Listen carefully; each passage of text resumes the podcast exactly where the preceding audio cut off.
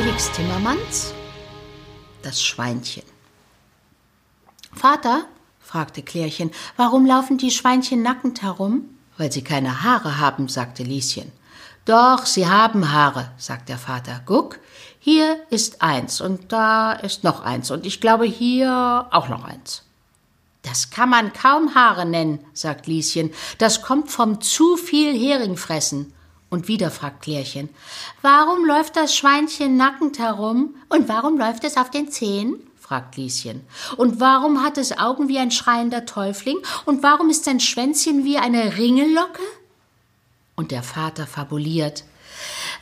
Als der liebe Gott die Tiere geschaffen hatte, waren sie noch alle nackend. Aber am selben Tag noch wollte er sie mit Hilfe der Engel jedes nach seiner Art und seinem Wesen färben und kleiden. Und alle standen brav und ordentlich in einer Reihe und warteten geduldig, bis sie dran kamen. Aber das Schwein, gefräßig von Anfang an, war aus der Reihe weggelaufen und an der Erde hinschnüffelnd in den Wald geraten, wo es anfing zu schmausen und zu schmatzen an zarten, saftigen Wurzeln.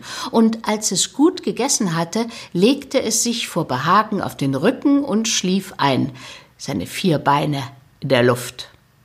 Erst als die Sonne unterging, wurde es wach und erinnerte sich plötzlich an das Bekleiden der Tiere. In aller Geschwindigkeit rannte es nach dem Platz, wo das vor sich ging. Und es kamen ihm viele Tiere entgegen, schön angezogen und bemalt, alle verschieden und jedes für sich kenntlich.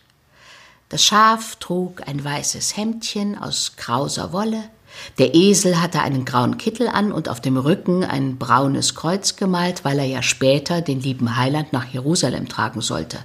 Der Löwe war bekleidet mit einer Mähne wie ein Palmbaum, die Kuh war weiß und braun gefleckt, der Tiger regelmäßig gestreift auf beiden Seiten, rechts und links, ganz gleich. Sogar der Frosch der sich nicht entscheiden konnte, ob er in oder außer dem Wasser leben wollte, hatte ein knapp um die Glieder sitzendes Gummimäntelchen an, das mit allerlei sonderbaren Figuren bemalt war. Der Hund hatte Haare, je nach Wahl, der eine kurz, der andere lang, und die Ziege trug ein Bärtchen wie ein Stadtschreiber, und der Hahn hatte so viele schöne Federn, dass er gar nicht wusste, wohin damit, und deshalb die längsten am Ende seines Rückens trug. Und die Vögel, all die Vögel, so schön kann man gar nicht träumen, so schön, wie die angezogen waren.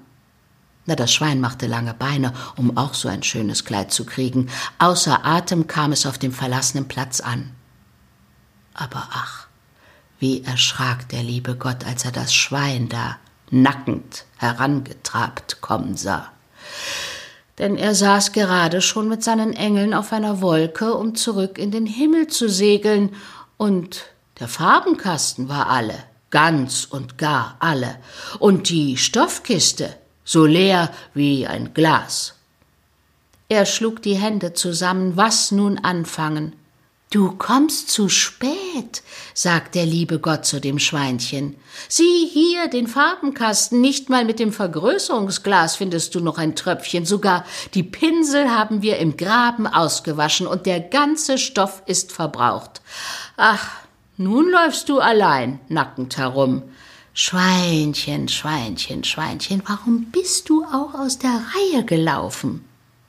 Ein Engel stemmte schon die Schulter unter die Wolke, um sie in Bewegung zu setzen, aber das Schwein fing an zu heulen und zu quieken, zu quieken, heiliger Petrus, so jämmerlich, dass sein Rüssel ganz lang wurde und man die Augen nicht mehr sah.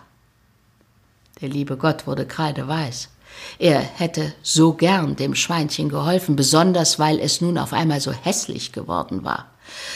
Da stand er und wühlte mit den Händen in seinen goldenen Haaren. Und das Schweinchen schrie immerfort, ich bin nackend, ich allein bin nackend und nicht eine einzige Verzierung, nicht ein einziges kleines Ornament am Leibe, und ich wäre schon mit so wenig zufrieden. Aber dem lieben Gott schaffte all das Geheule weder Farben noch Stoff herbei. Vor Kummer wand sich der liebe Gott die Haare um die Finger, und da blieb eine schöne Korkenzieherlocke hängen. Da fiel ihm das traurige, schlappe Schwänzchen des Schweines in die Augen und ein herrlicher Gedanke schoss in ihm auf. Komm mal her, sagte er, nahm die Brennschere, mit der er das Schaf und die anderen Tiere onduliert hatte, und erhitzte sie an dem ersten Stern, der an dem blauen Himmel aufblühte, und brachte das schlaffe Schwänzchen in ein zierliches und dauerhaftes Ringelöckchen. Mehr kann ich nicht tun, sagte der liebe Gott. Ich kann doch deine Beine nicht zu Löckchen brennen. Und das Schwein sah sich um nach seinem Schwänzchen und fand es so schön, dass es vor Freude grunzte, und es war so stolz darauf und tat sich damit so dick, dass es von nun an auf den Zehen ging wie ein reiches Dämchen mit einem Hut.